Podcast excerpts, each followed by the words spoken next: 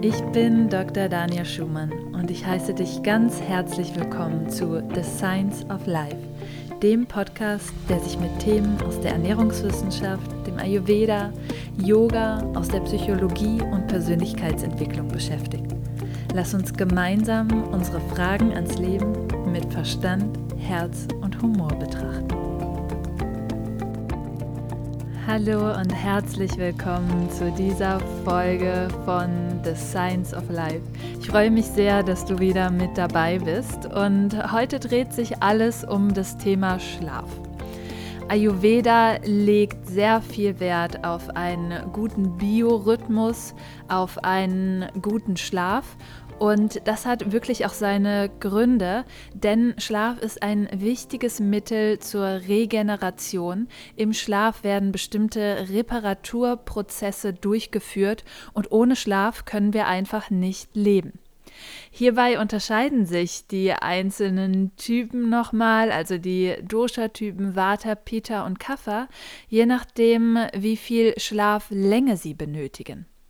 Ein ganz interessantes Konzept ist auch die Chronobiologie und hier unterscheiden wir wieder verschiedene Typen. Zum einen Typen, die eher etwas spät ins Bett gehen und länger schlafen und dann wiederum Typen, die etwas früher ins Bett gehen und früher aufstehen.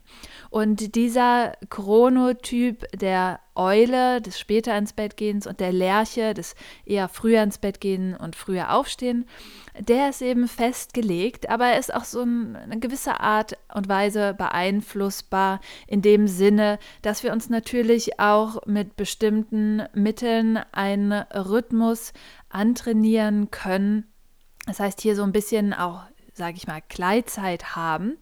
Und eben da ist es nochmal interessant, dass es nicht so wichtig ist, dass wir unbedingt, wie manche Interpretationen ähm, aus der Ayurveda-Lehre sind, dass wir unbedingt um 9 oder 10 Uhr abends im Bett liegen müssen, sondern viel wichtiger ist es, dass du hier auf deine von dir individuell benötigte Schlafdauer kommst und dass es manchmal auch ganz sinnvoll sein kann, deine Schlafdauer zu verkürzen, auch wenn das im ersten Moment vielleicht jetzt gar nicht so verlockend klingt.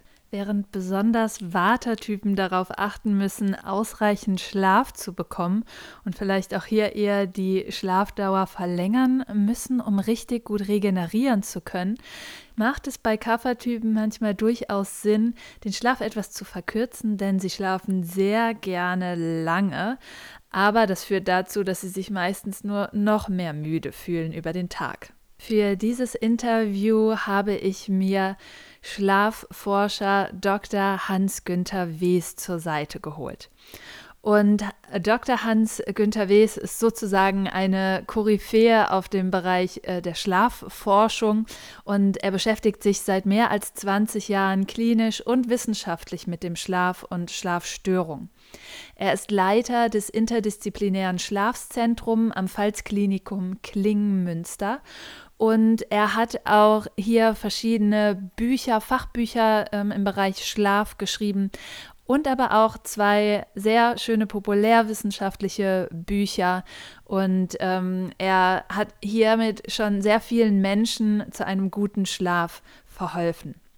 Das Focus Magazin hat ihn für 2019 auf die Liste der Top-Mediziner für Schlafmedizin äh, gewählt. Und in diesem Interview erfährst du, warum Schlaf so wichtig ist und warum es kein passiver Zustand ist und was Schlaf auch mit unserer persönlichen Weiterentwicklung zu tun hat. Du erfährst, wie Schlafstörungen zustande kommen und was du dagegen tun kannst und warum es auch wichtig ist, deinen Chronotyp zu beachten. Du erfährst, was Ayurveda zu den Schlaftypen sagt und warum unser Schulsystem eigentlich zeitlich genau entgegen unserem Biorhythmus bzw. dem Biorhythmus von Jugendlichen liegt. Du erfährst, warum nicht nur zu wenig, sondern auch zu viel Schlaf ungesund ist. Und wir räumen mit einem wichtigen Vorurteil auf, und zwar dem, dass blaues Licht in jedem Fall den Schlaf stört. Wir sprechen darüber, warum es auch auf unsere Aktivitäten am Abend ankommt.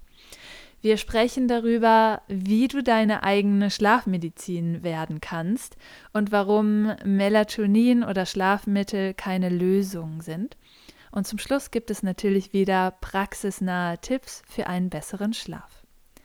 Ich hoffe sehr, dass dir die Folge gefällt und wünsche dir erstmal viel Spaß beim Zuhören. Ja, hallo, Herr Dr. Wes. Ich bin froh, dass Sie heute für mich zum Interview bereitstehen, um wirklich alles über Schlaf ähm, erfahren zu können. Und ich würde Sie noch mal ganz kurz bitten, dass Sie sich kurz vorstellen. Ja, also mein Name ist ähm, Hans-Günter Wes.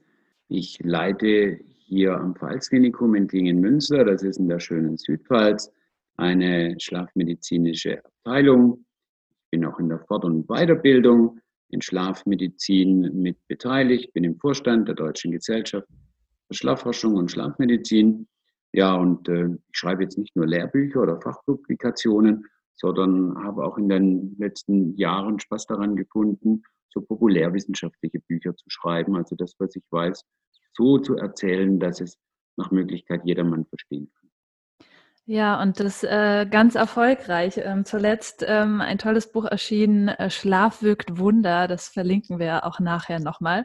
Und ich würde gerne mit Ihnen erstmal so ein bisschen auf die Grundlagen eingehen. Warum ist Schlaf eigentlich so wichtig? Wozu brauchen wir Schlaf? Ähm, welche Funktion hat er?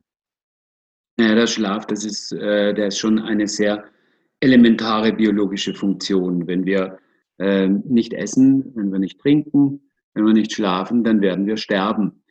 Äh, beim Nicht-Essen und Nicht-Trinken, da wissen wir, dass das äh, zum Teil innerhalb von weniger Tage sein kann, im Falle des Nicht-Trinkens beim Nicht-Essen. Das hängt so ein bisschen von der Grund, Grundkonstitution ab. Da können das schon mal 60 Tage plus minus sein. Ja, und beim Nicht-Schlafen, da wissen wir es eigentlich nicht. Aus zwei Gründen heraus. Zum einen ist es so, naja, dass sich ja die entsprechenden Experimente dann auch tatsächlich verbieten aus ethisch-moralischen Überlegungen heraus. Und zum anderen ist es so, man kann nicht nicht schlafen.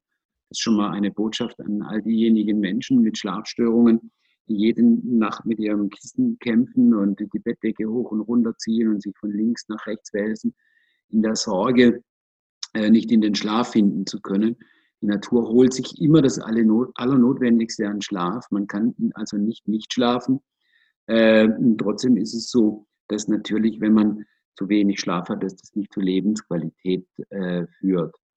Aber wir sind da erst noch bei dem Thema der äh, Grundlagen, warum der Mensch schläft. Und da ist es mir wichtig, auch darauf hinzuweisen, dass der Schlaf das wichtigste Regenerations- und Reparaturprogramm ist, das der Mensch eigentlich hat. Und äh, es ist auch nicht so, dass der Schlaf ein passiver Zustand ist. Dass, wenn wir jetzt heute Abend unsere Äuglein schließen, wenn in unserem Gehirn die Lichter ausgehen oder in unserem Körper die Lichter ausgehen und alle Systeme runtergefahren werden. Nee, es ist schon so, dass äh, im Schlaf ganz wichtige äh, Prozesse stattfinden. Ja, unser Körper verbraucht im Schlaf fast genauso viel Energie wie im äh, Wachsein. Und das hat eben damit etwas zu tun, dass wir im Schlaf die Schäden des Wachens wieder reparieren. Da wird unser Immunsystem gestärkt, da werden die Muskelzellen äh, aufgebaut, die werden dann neu äh, gebildet. Es ist so, dass das Wachstumshormon ausgeschüttet wird, was wir ganz wichtig für Zellteilung benötigen.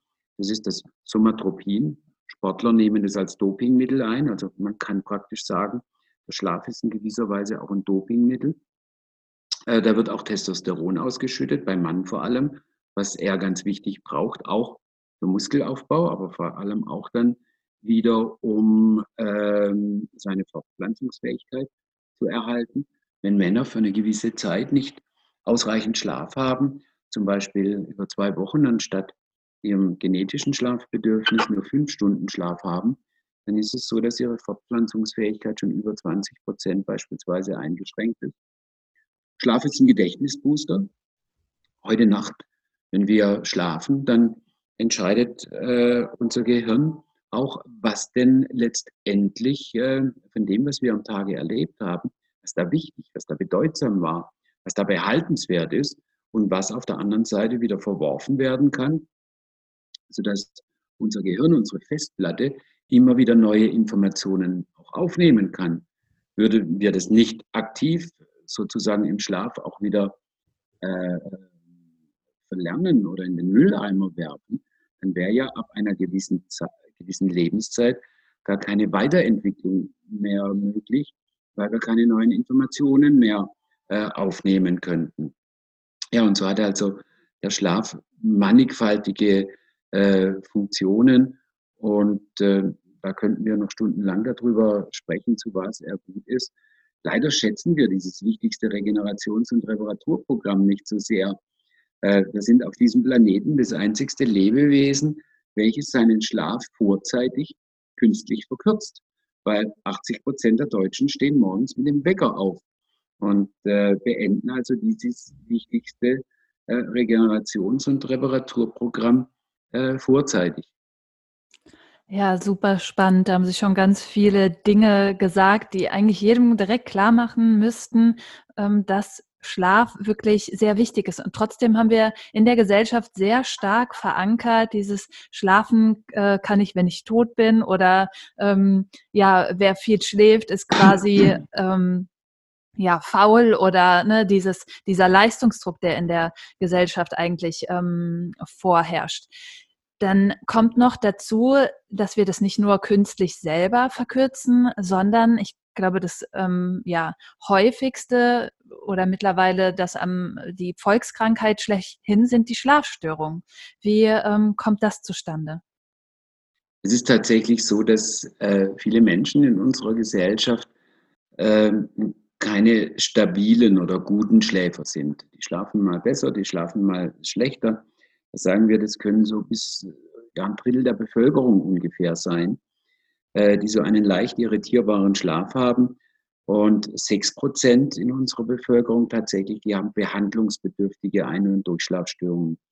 Und wenn man bedenkt, dass der Diabetes eine Häufigkeit von, zwei, drei Prozent hat und als Volkskrankheit gilt, dann sind es die Schlafstörungen auch. Es hat mannigfaltige Ursachen. Das hat sicherlich damit etwas zu tun, dass wir Schlafstörungen in unserem Gesundheitssystem nicht richtig behandeln. Äh, wir behandeln sehr schnell mit äh, Schlafmitteln, aber Schlafmittel haben keine heilende Wirkung. Ähm, wenn wir heute ein Antibiotikum einnehmen beim Infekt, dann ja sieben, neun, elf Tage ein Antibiotikum, dann sind wir wieder gesund. Aber sieben, neun oder elf Tage ein Schlafmittel, dann sind wir nicht wieder schlafgesund. Und äh, aber die Schlafmittel sind die hauptsächliche therapeutische äh, Vorgehensweise. Wir haben keine äh, wir haben schon kausale Therapien, aber die sind wenig weit verbreitet. Das wäre die kognitive Verhaltenstherapie. Und also das ist ein Grund, wir behandeln falsch. Deswegen bringen wir die Menschen in die Schlafmittelabhängigkeit. Ein bis zwei Millionen Menschen leiden an, äh, sind abhängig von, von Schlafmitteln, können nicht ohne äh, schlafen, sind daran gewöhnt. Und äh, zum anderen, ja, wir treiben sie in die Chronifizierung, weil wir die Ursachen nicht behandeln. Über 70 Prozent leiden länger als ein Jahr wenn sie von einer Schlafstörung betroffen sind. Aber es hat natürlich auch gesellschaftliche äh, Hintergründe. Wir sind immer mehr zu einer Non-Stop-Gesellschaft geworden, sind äh, rund um die Uhr wach. Hat uns Edison so ein bisschen ja, in, den, in die Suppe äh, gespuckt, was den natürlichen Schlaffachrhythmus angeht, weil er hat es, die Glühbirne sozusagen ähm, gebrauchsfertig äh, mit dem Wolframdraht 1880 zum Patent angemeldet. Vorher war es tatsächlich so, dass Licht in der Nacht etwas für das Bürgertum, für die reichen Menschen war. Äh, man hatte zwar die Kerzen, die Gaslaternen, aber das konnte man sich nicht leisten. Und ähm, so war eigentlich unser natürlicher Schlaf-Wach-Rhythmus in der Geschichte der Menschheit überdauernd immer so, dass wir bei Dunkelheit ins Bett gegangen sind und geschlafen haben. Darauf sind all unsere Gene ausgerichtet. Aber heute sozusagen mit dem Strom, dem elektrischen Licht, an den Maschinen, die auch äh, damals entwickelt wurden. Wir sind jetzt eine äh, Industriegesellschaft geworden. Da wollen wir, dass unsere Maschinen rund um die Uhr ausgelastet sind. Und wir haben also die Schichtarbeit eingeführt. Aber das alles ist ein Leben wieder der Natur. Und wenn wir jetzt noch die letzten 20 Jahre dazu nehmen, wo die neuen Medien immer mehr dazukommen, da haben wir Blaulichtbildschirme, also nicht nur das Neonlicht, sondern äh, wenn wir am PC sitzen, wenn wir Smartphone, Tablets benutzen, wird blaues Licht ausgesendet. Das gaukelt unserem Gehirn vor, draußen wäre hell, die Sonne würde scheinen und es wird kein Schlafbodenstoff, das Melatonin nicht gebildet und wir kommen dann einfach nicht ins Bett, wir werden nicht müde. Auch das sind äh, letztendlich Faktoren, neben natürlich der Schichtarbeit. Jeder sechste Deutsche arbeitet derzeit in Schicht- oder schichtnahen Diensten. Auch das geht mit Schlafstörungen einher. Und wir haben es verlernt, eigentlich abzuschalten, uns zu entpflichten. Früher gingen die Kinder mit dem Kuscheltier ins Bett und haben sich äh, in, in, ihr Kissen reingekuschelt. Heute gehen wir mit dem Smartphone ins Bett und sind äh, rund um die Uhr erreichbar und müssen immer noch mal mit Freunden chatten und neueste Informationen austauschen, was uns einfach kognitiv, emotional gar nicht mehr zur Ruhe kommen lässt. Ja, jetzt haben Sie auch schon was Wichtiges angesprochen, das Melatonin, das sogenannte Dunkelhormon und für die Menschen das äh, Schlafhormon auch. Und ähm, ich verbinde das immer so ein bisschen mit dem Ayurveda und ähm, dort steht eben, dass wir wirklich mit dem Einbruch der Dunkelheit beziehungsweise so zwischen 22 und 24 Uhr schon zu Bett gehen sollten. Je früher, desto besser. Und dann gibt es natürlich auch hier die Chronotypen auf der anderen Seite. Ja, das heißt, heißt, es gibt Menschen, die genetisch gesehen eher etwas später zu Bett gehen ähm, weil es ihrem Biorhythmus entspricht und dann wiederum Menschen, die etwas früher zu Bett gehen und auch früher aufstehen. Ähm, wie ist es da von Ihrer Perspektive aus? Was entspricht so den äh, Chronotypen Eule und Lerche? Was ist für die empfehlenswert? Ähm, und warum gibt es das überhaupt? Tja, warum es das überhaupt gibt, das ist das ist ganz schwer zu sagen. Da, da müssen wir die Evolutionsbiologen bemühen. Und die sagen uns, naja, die Spättypen, das waren früher diejenigen, die lange in der Nacht am Feuer haben Wache halten müssen. Und die Frühtypen, das sind äh, die abends früh müde werden und morgens früh aufstehen. Das sind diejenigen, die auf die äh, Jagd gegangen sind. Äh, inwieweit da was Wahres dran ist, das vermag ich jetzt gar nicht so zu beurteilen. Ähm, tatsächlich ist es so, dass der Frühtyp, äh, wenn es dunkel wird, viel schneller Melatonin bildet und äh, dann auch früher müde wird. Und der Spättyp, der braucht länger, bis er die entsprechende Melatoninkonzentration hat. Und das ist vielleicht der Grund, warum er erst später müde wird und äh, später ins Bett geht und dafür aber morgens äh, länger schlafen kann. Äh, in der Schlafmedizin gehen wir schon davon aus, dass es am gesündesten ist, wenn wir unserem Chronotypus nachgehen können. Also es kommt nicht nur darauf an, dass, wenn ich jetzt angenommen sieben Stunden Schlaf benötige, dass ich die irgendwann am Tage, am 24-Stunden-Tage schlafe, sondern dass es am effektivsten ist, wenn ich das zu der Zeit tue, wo es auch meinem Schlaffenster entspricht. Und das ist beim Spättypen eben später in der Nacht. Das mag von äh, 1 Uhr, 2 Uhr bis morgens dann 8 oder 9 Uhr sein. Und beim Frühtypen ist es so, dass der dann vielleicht um 21 oder 22 Uhr ins Bett geht. Und wenn er dann seine sieben Stunden hat, dann sind die für ihn am wirksamsten, am erholsamsten. Und dann kann der morgens um 5 Uhr aus dem Bett springen.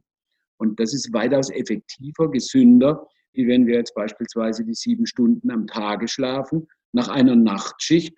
Und es zeigt uns ja auch, oder kann einer der Gründe sein, warum die Schichtarbeiter so häufig an Schlafstörungen und nicht nur Schlafstörungen, sondern auch körperliche Erkrankungen klagen. Gerade vor kurzem hat jetzt die Weltgesundheitsorganisation die, die Nachtschicht als höchstwahrscheinlich äh, krebserregend eingestuft. Ja, sehr spannend. Also gerade im Bezug auf Gesundheit, ähm, ich glaube auch rheumatische Erkrankungen ähm, treten sehr häufig auf bei Schichtarbeitern, Diabetes unter anderem, was auch nochmal diesen Zusammenhang zum Blutzuckerspiegel aufweist. Ähm, mhm. Ist denn dieser Chronotyp, von dem wir jetzt gerade gesprochen haben, ist der veränderbar, beziehungsweise wie ist das für eine Eule, wenn die jetzt statt um 2 Uhr nachts um 23 Uhr ins Bett geht? Ist der Schlaf dann nicht so erholsam oder gibt es da auch so eine gewisse Gleitzeit, sagen wir mal so, wie Sie das jetzt besprochen haben? Ne? Jeder Chronotyp sollte das quasi in dem entsprechenden Zeitfenster äh, nachholen. Also wir sind äh, schon etwas äh, flexibel, was unseren äh, Schlaf-Wach-Rhythmus angeht, auch was die Erfüllung der, der, der, die nächtliche Erfüllung unserer Schlafmenge äh, angeht. Äh, schließlich musste man früher auch mal flüchten, wenn es irgendwie ein Unwetter gab oder die wilden Tiere kamen, dann musste man in ein anderes Tal. Also wir können äh, das schon ein Stück weit kompensieren, Schlafmangel, auch mal zu anderen Zeiten schlafen.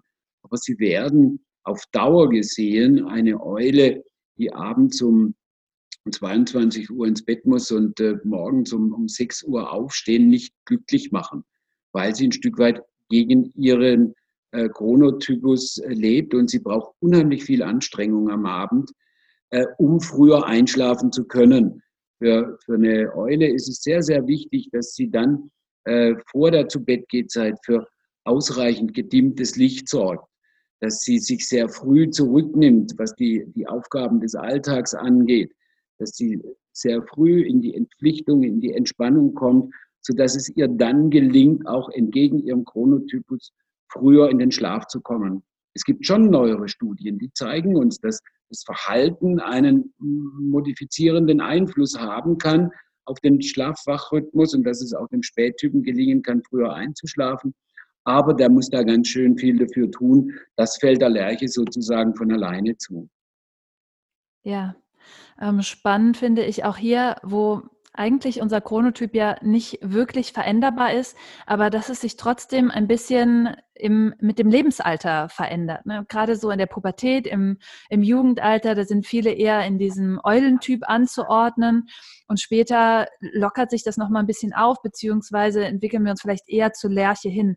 Wobei ich ähm, natürlich auch ähm, sagen muss oder man sagen muss, dass es auch viele Neutraltypen gibt. Nicht jeder ist eine sehr extreme Eule oder eine mhm. äh, sehr extreme Lerche. Wie sehen Sie das so, dass ähm, sich das im Leben verändert oder beziehungsweise ne, gerade so ähm, Pubertät, Schulsystem oder vielleicht später mit dem Arbeitsalltag, dass wir da vielleicht auch immer noch mal so überdenken, was tut mir eigentlich gut oder dass man da vielleicht mit der Schlafroutine noch mal so ein bisschen experimentiert. Wie empfehlen Sie oder was empfehlen Sie da? Also grundsätzlich vielleicht eine Anmerkung. In der chronobiologischen Einteilung ist der Normaltyp jemand, der äh, um 1 Uhr ins Bett geht und äh, also zwischen 12 und 1 Uhr ins Bett geht und morgens dann äh, entsprechend später aufsteht nach sieben bis acht Stunden. Also das empfinden wir eigentlich in unserer Gesellschaft, das können wir uns fast nicht erlauben. Das empfinden wir schon äh, als sehr, sehr spät. Äh, aber das gilt noch chronobiologisch gesehen als der äh, Normaltyp. Jetzt auf Ihre Frage zurückkommen, das ist tatsächlich so, dass ähm, wir erst mit der Pubertät den Chronotyp ausbilden. Und da sind wir, egal ob wir Lerche oder Eule sind, am spätesten dran. Und äh, da wäre es schon gut, wenn wir in der Pubertät so ein Stück weit dann auch auf diese biologischen Besonderheiten Rücksicht nehmen könnten und ja, die Schüler ein bisschen später aufstehen lassen könnten, also länger schlafen lassen könnten, weil es ist nicht so, dass die abends nur Feiern im Kopf haben und deswegen nicht ins Bett und morgens dann nicht rauskommen, sondern die können einfach nur sehr schwer früher ins Bett gehen und gut schlafen. Und das zeigen uns äh, Studien von anderen Ländern mit anderen Schulsystemen, dass die Schüler besser werden, wenn die Schule später beginnt. Und da ist eine, eine halbe Stunde oder Stunde manchmal schon recht viel dass sie in ihren Schulleistungen besser werden und dass sie auch von ihrer Stimmung her ausgeglichener sind. Ja, und dann äh, ist es tatsächlich so, so ab dem 25. Lebensjahr fangen wir wieder an, uns nach vorne zu verlagern. Äh, da können wir dann auch wieder früher äh, ins Bett gehen, aber werden nie mehr eigentlich diese Schlafzeiten erreichen, die wir so als ja, ein, zwei, dreijährige haben, diese, äh, in diesem Lebensabschnitt, da sind wir tatsächlich sehr früh dran. Und äh, es ist so, dass wir äh, morgens sehr früh wach sind. Ich kann mich noch total gut daran erinnern, äh, als mein Sohn zwei, drei Jahre alt war. Wir haben uns am Wochenende abgewechselt.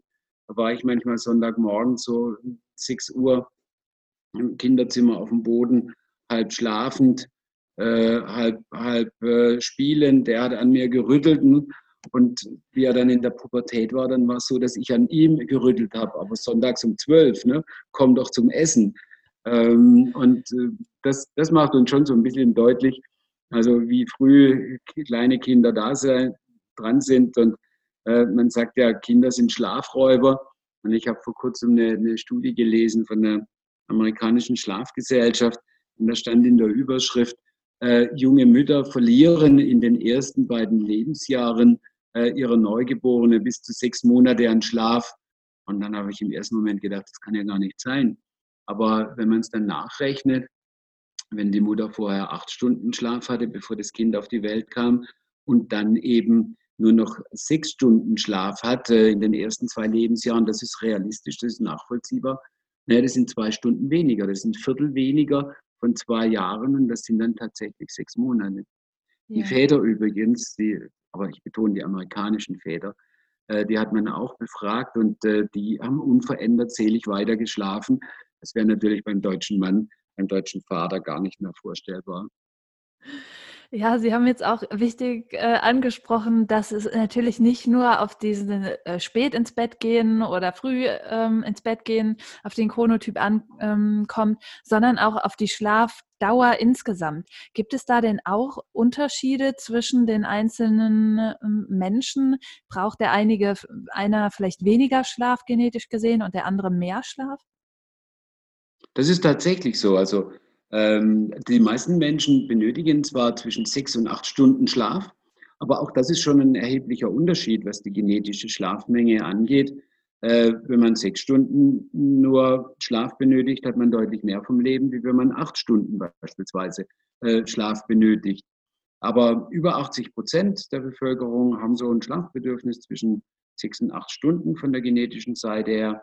Es gibt aber auch die Ausnahmen. Es gibt Menschen, die brauchen fünf, sechs Stunden, äh, manche sogar noch weniger. Und es gibt Menschen, die brauchen dann neun, zehn oder gar elf Stunden Schlaf.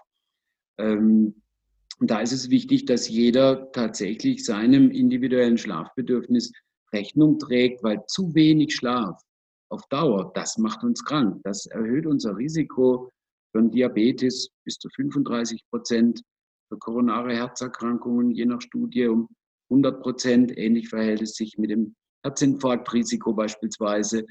Ähm, auch das Risiko für Depressionen, für psychische Störungen verdoppelt sich. Also wir sollten unser, unser eigentliches Schlafbedürfnis, das wir haben, das sollten wir ernst nehmen. Viele finden es ja hip, wenn sie sagen, oh, ich brauche nur fünf Stunden Schlaf, ich stehe morgens immer um sechs auf, weil man dann, wie Sie das auch eingangs gesagt haben, äh, als eben hip, als dynamisch, als tüchtig, als fleißig gilt. Und ich sage immer, wir bräuchten eigentlich eine neue Schlafkultur. Wir müssten den, den Schlaf viel, viel mehr äh, schätzen, weil es eben die beste Medizin in, in vielen Lebenslagen ist. Ja, jetzt sagt der Ayurveda, dass es besonders förderlich ist, wenn man morgens früh aufsteht. Ja, dass man wirklich so mit dem Sonnenaufgang vielleicht schon aufsteht. Natürlich ist es von äh, Breitengrad zu Breitengrad auch nochmal ein bisschen unterschiedlich, wann das ist. Ähm, jetzt haben Sie was Interessantes auch gesagt, dass ähm, dieser dass jeder ein unterschiedliches Schlafbedürfnis hat. Also es könnte auch eine Eule geben, die um zwölf ins Bett geht und um sechs aufsteht, weil sie äh, nur sechs Stunden Schlaf ähm, braucht. Sehe ich das richtig? Ja, das ist durchaus äh, möglich. Ich kenne viele Menschen, auch Patienten, die tatsächlich sagen, sie gehen um äh, 1 Uhr ins Bett und sie äh, stehen um, um 6 Uhr auf. Und äh, das hat natürlich schon gesellschaftlich gesehen, auch arbeitstechnisch gesehen einen Vorteil. Ähm, es ist sicherlich ne, nicht jeder Manager, äh, der sich brüstet, jemand, der äh, seinen Schlaf verkürzt. Vielleicht ist es auch andersrum so, dass Menschen, die weniger Schlaf benötigen, die effektiver schlafen können, dass die dann auch beruflich erfolgreicher sind. Ich muss mich immer an einen Patienten erinnern, der schon vor einigen Jahren bei mir war. Es war ein älterer Herr. Und ähm, er ging morgens immer um halb vier äh, ins Bett und ist um sechs Uhr aufgestanden. Ich habe dann erstmal so einen ganz mitfühlenden Gesichtsausdruck gehabt, äh, bis ich dann festgestellt habe, dass das gar nicht sein Problem war, dass er das ein Leben lang so gemacht hat und dass ihn das unheimlich äh, beruflich erfolgreich gemacht hat, aber jetzt in der Rente, im hohen äh, Lebensalter, äh, jetzt hat er darunter gelitten, weil es war ihm langweilig die ganze Nacht, das, alle anderen schlafen ja und er wollte jetzt eigentlich von mir wissen, was er tun kann, damit er mehr schlafen kann. Aber naja, äh, da kann, konnte ich ihm auch keine vernünftigen Tipps letztendlich geben. Weil zu viel Schlaf, das ist genauso wie bei zu wenig Schlaf. Auch das ist ungesund. Also wir müssen schon darauf achten, dass wir jede Nacht die richtige Dosis bekommen. Ja, das ist auch ein wichtiger Punkt, den Sie jetzt sagen, dass auch zu viel Schlaf ungesund ist. Und ich habe das auch immer wieder mit ähm, Klienten, wo es eben auch um den Schlafrhythmus geht. Dem einen tut es einfach gut, mehr zu schlafen, weil er zu wenig schläft. Es gibt aber auch ganz oft Klienten, die einfach zu lange schlafen und die dann, wenn sie früher aufstehen, einfach merken, dass sie über den Tag hindurch doch dynamischer dadurch, dadurch sind, dass sie ihre Schlafdauer ähm, verkürzen. Haben Sie das auch in Ihrer Praxis, dass sowas ähm, auch mal vorkommt? Ja, klar. Also ähm, es ist immer so, wenn wir die Decke über den Kopf ziehen, also wenn wir so ein bisschen die Probleme des Alltags verschlafen wollen, äh, dann gehen wir nicht aus dem Bett, dann schlafen wir viel. Äh, viele Menschen machen das im Rahmen von einer Depression oder wenn ja, das Leben allgemein nicht so viel äh, Spaß macht und dann schlafen sie zu lange und dann kommt man in so einen Teufelskreis rein, weil je länger wir schlafen, umso mehr REM-Traumschlaf haben wir. Und dieser REM-Traumschlaf in zu hoher Dosierung, zu lang geschlafen, äh, hat eine depressiogene Wirkung. Der macht uns lustlos, antriebslos, der macht uns ein bisschen von der Stimmung her gereizter. Äh, da sind wir nicht mehr so motiviert. 70 Prozent der Bevölkerung zumindest, äh, bei denen ist es so. Und äh, manche kennen das auch, wenn sie mal sonntags nicht um neun, nicht um zehn, nicht um elf sich von ihrem Kissen trennen konnten, sondern irgendwann um die Mittagszeit, ähm, dann ist der Tag irgendwie gelaufen. Gerade noch, wenn es jetzt so Novemberwetter ist und es ist trüb, man hat wenig Licht, dann hat man noch einen Melatoninüberschuss. Und äh, ja, und dann hat man sich, wie es der Volksmund sagt, müde geschlafen.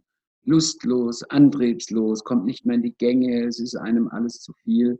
Und das hat eben zum einen damit zu tun, dass wir zu viel REM-Schlaf gehabt haben, das macht depressiv.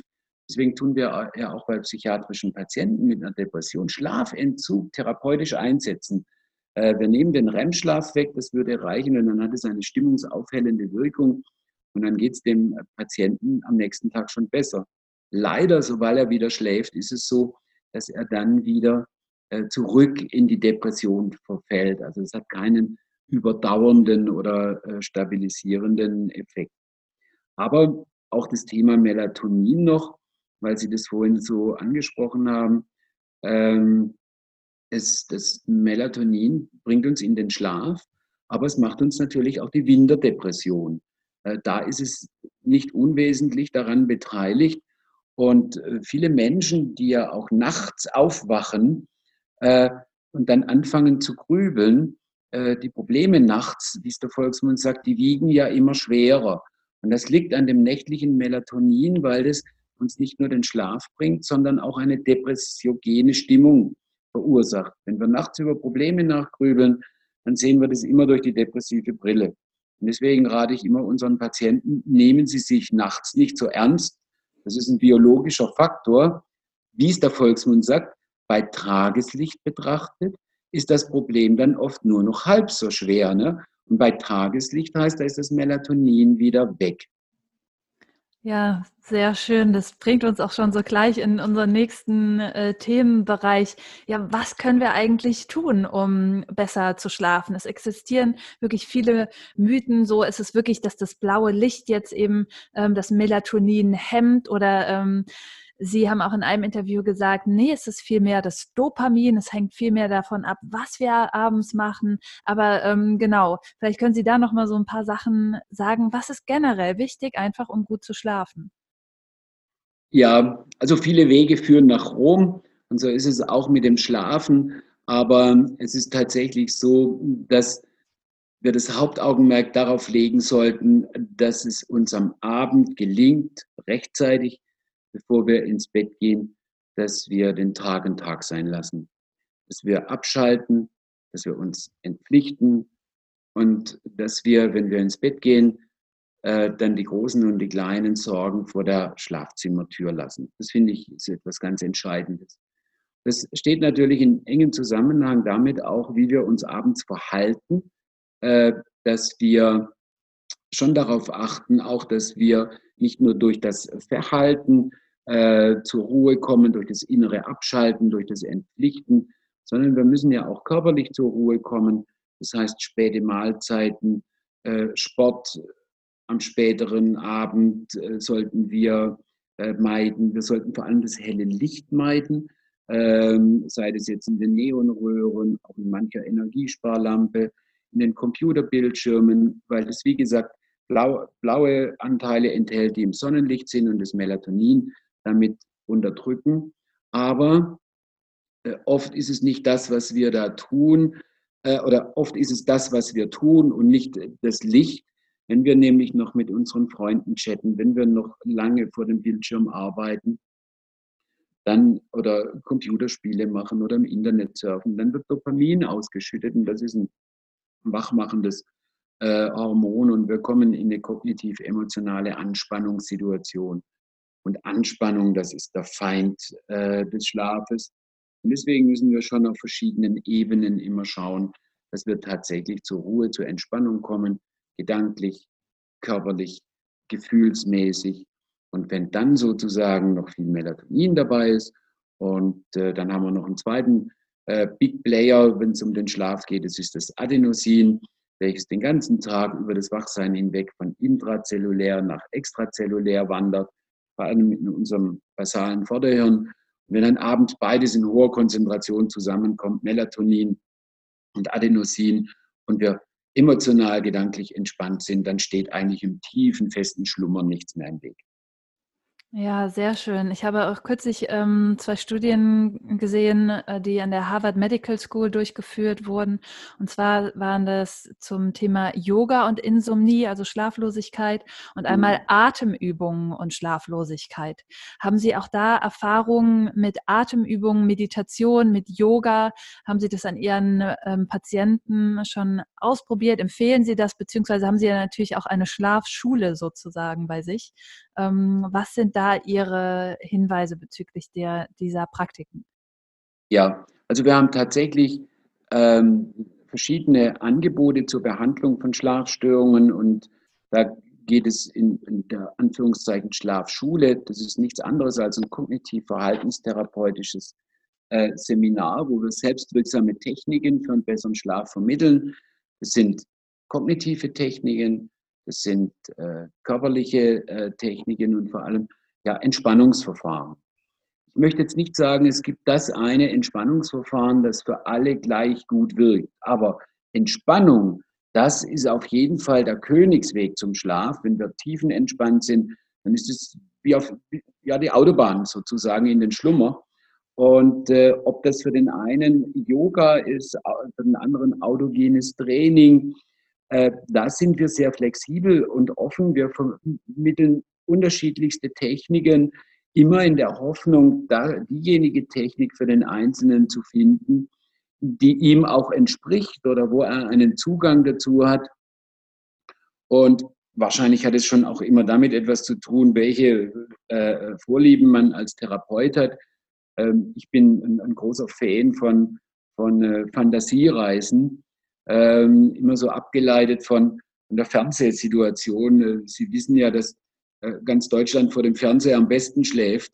Und das ist ja eigentlich etwas äh, verwunderlich, weil äh, vor dem Fernseher ist es ja laut, äh, da ist es hell, da ist es nicht so bequem und da können sogar Menschen mit Schlafstörungen wunderbar schlafen vor, bei diesen widrigen Verhältnissen später im Bett, da stört ein Partner, der nur lebt. Also der ist schon zu laut. Und äh, das macht uns ein bisschen deutlich, wie, wie bedeutsam doch eigentlich äh, äh, Schlaf eine Kopfsache ist. Wenn man vor diesen widrigen Verhältnissen Fernseher laut und hell äh, abschalten kann. Und das gelingt eben gut, weil man ja tatsächlich den Fernseher anschaltet und sich darauf fokussiert und sich selber abschaltet. Und ich, ich leite immer meine Patienten an, äh, ihr eigener Fernsehfilm zu machen. Sie sollen ihr eigenes Fernsehprogramm im Bett machen mit schönen, angenehmen Themen, Themen, wo ein gutes Gefühl dabei ist, Gefühle von Sicherheit, von Geborgenheit. Äh, und dann kann das eine Urlaubsgeschichte sein, das kann ein Hobby sein, das man dann nacherlebt, das kann ein schönes Erlebnis sein mit den Kindern, äh, was auch immer. Das ist ja individuell sehr unterschiedlich, aber man muss sozusagen das Augenmerk darauf lenken, was äh, die Aufmerksamkeit bindet und gleichzeitig eben diese emotionale Entspannung herbeiführt. Und das gelingt uns immer dann besonders gut, wenn wir uns sicher und geborgen fühlen. Ja, das finde ich sehr schön mit dem eigenen Fernseher, denn dieses Einschlafen vor dem richtigen Fernseher führt ja dann häufig doch eher dazu, man schläft am falschen Ort ein, versucht dann im Bett wieder äh, zu schlafen, was dann meistens nach hinten losgeht. Wie ist das mit jetzt bestimmten Mitteln, die langsam auch in Deutschland auf den Markt kommen, beziehungsweise in Amerika schon länger, ähm, die Melatonin ähm, enthalten? Wie sehen Sie das? Also ich kann da jetzt ähm, ja zwei Meinungen oder, oder zwei Fakten dazu sagen. Zum einen ist es so, wenn man äh, sich die Literatur anschaut, was die Wirkung des Melatonins angeht, äh, wir haben das jetzt nochmal getan bei, im Rahmen der Leit, neuen Leitlinie Insomnie, die von den medizinisch-wissenschaftlichen Fachgesellschaften herausgegeben wird. Da muss man sagen, es gibt eine nicht ausreichende Datenlage, einmal zur Wirksamkeit von Melatonin. Also sind nicht so viele Studien gemacht, die sind auch von der Qualität her nicht so gut. Aber das, was wir da sehen, da haben wir nicht den Eindruck, dass Melatonin bei schweren Schlafstörungen helfen kann. Wenn dann bei leichtesten äh, Schlafstörungen, da sind uns ja auch gar nicht sicher, ist das Melatonin tatsächlich ähm, ein, ein, eine Substanz, die uns müde macht? Oder ist es nur ein Signalgeber, sodass unser Körper dann letztendlich in einen Schlafmodus findet? Das ist, das ist nicht eindeutig geklärt. Aber so aus meiner klinischen Erfahrung heraus, ähm, ich habe natürlich nur die, die eher schweren Schlafstörungen, also Menschen mit ausgeprägten Schlafstörungen, da ist es nicht so, dass ich jetzt in, äh, regelhaft zu Melatonin greifen würde oder es empfehlen würde, weil es dann nicht den Erfolg ähm, hat. Ja. Ähm, ich würde gerne zum Schluss nochmal von Ihnen so ein paar handfeste Tipps haben, die Sie jetzt den Zuhörern und Zuhörerinnen mit ähm, an die Hand geben können. Wir haben schon über so ein paar Sachen gesprochen, aber was ähm, empfehlen Sie konkret wirklich, um da gut in die Entspannung und in den Schlaf dann letztendlich zu kommen? Ja, also ich würde sagen, eine Stunde bevor Sie ins Bett gehen, sorgen Sie für Ruhe, für äußere, für innere Ruhe, dimmen Sie das Licht, dimmen Sie auch sich selber runter keine bedeutsamen kognitiven, emotionalen Tätigkeiten mehr, den Tag abschließen. Und äh, jetzt ist es die Zeit für die schönen, für die angenehmen, für die entspannenden Dinge. Wenn Sie ins Bett gehen, lassen Sie all die großen und auch die kleinen Sorgen vor der Schlafzimmertür. Und äh, gehen Sie auf keinen Fall ins Bett, wenn Sie nicht müde sind. Und gehen Sie nie ins Bett und wollen schlafen. Denk ich an Schlaf in der Nacht, frei nach Heinrich Heine bin ich um den Schlaf gebracht. Weil äh, wir, sobald wir uns auf, auf das Schlafen fokussieren und schlafen wollen, äh, dann versetzen wir uns in eine Anspannung und diese Anspannung verhindert den Schlaf. Das machen ganz viele Menschen mit Schlafstörungen, dass sie tatsächlich um den Schlaf ringen und sie kämpfen und das macht, ist anspannend und schlafstörungsverstärkend. Äh, also nicht schlafen wollen, rechtzeitig abschalten, ein zu Bett Ritual eine Stunde vorher einführen. Dann ist es wichtig, dass man nicht eigentlich kein Alkohol oder nur wenig Alkohol getrunken hat, weil Alkohol den Tiefschlaf unterdrückt und in der zweiten Schlafhälfte zu Albträumen führen kann, äh, zu Unruhe, zu Wegreaktionen, zu Schwitzen. Äh, Alkohol ist nur vordergründig ein guter Schlafratgeber, aber tatsächlich dann eher nicht. Und ähm, dann ist es mir ganz wichtig, äh, verzweifeln Sie nicht daran, wenn Sie nachts wach werden. Wach werden gehört zum Schlafen mit dazu. Unsere Gene meinen immer noch, dass wir in der Steinzeit sind und da müssen wir nachts mal wach werden und schauen, ob der Tiger kommt und auf den nächsten Baum flüchten müssen. Also das ist völlig okay. Es wird nur dann schwierig mit dem Wachwerden, wenn das Gedankenkarussell anfängt. Und das muss man eben sowohl, wenn man ins Bett geht, aber auch dann in der Nacht immer rechtzeitig stoppen. Ja, sehr schön. Wunderbar.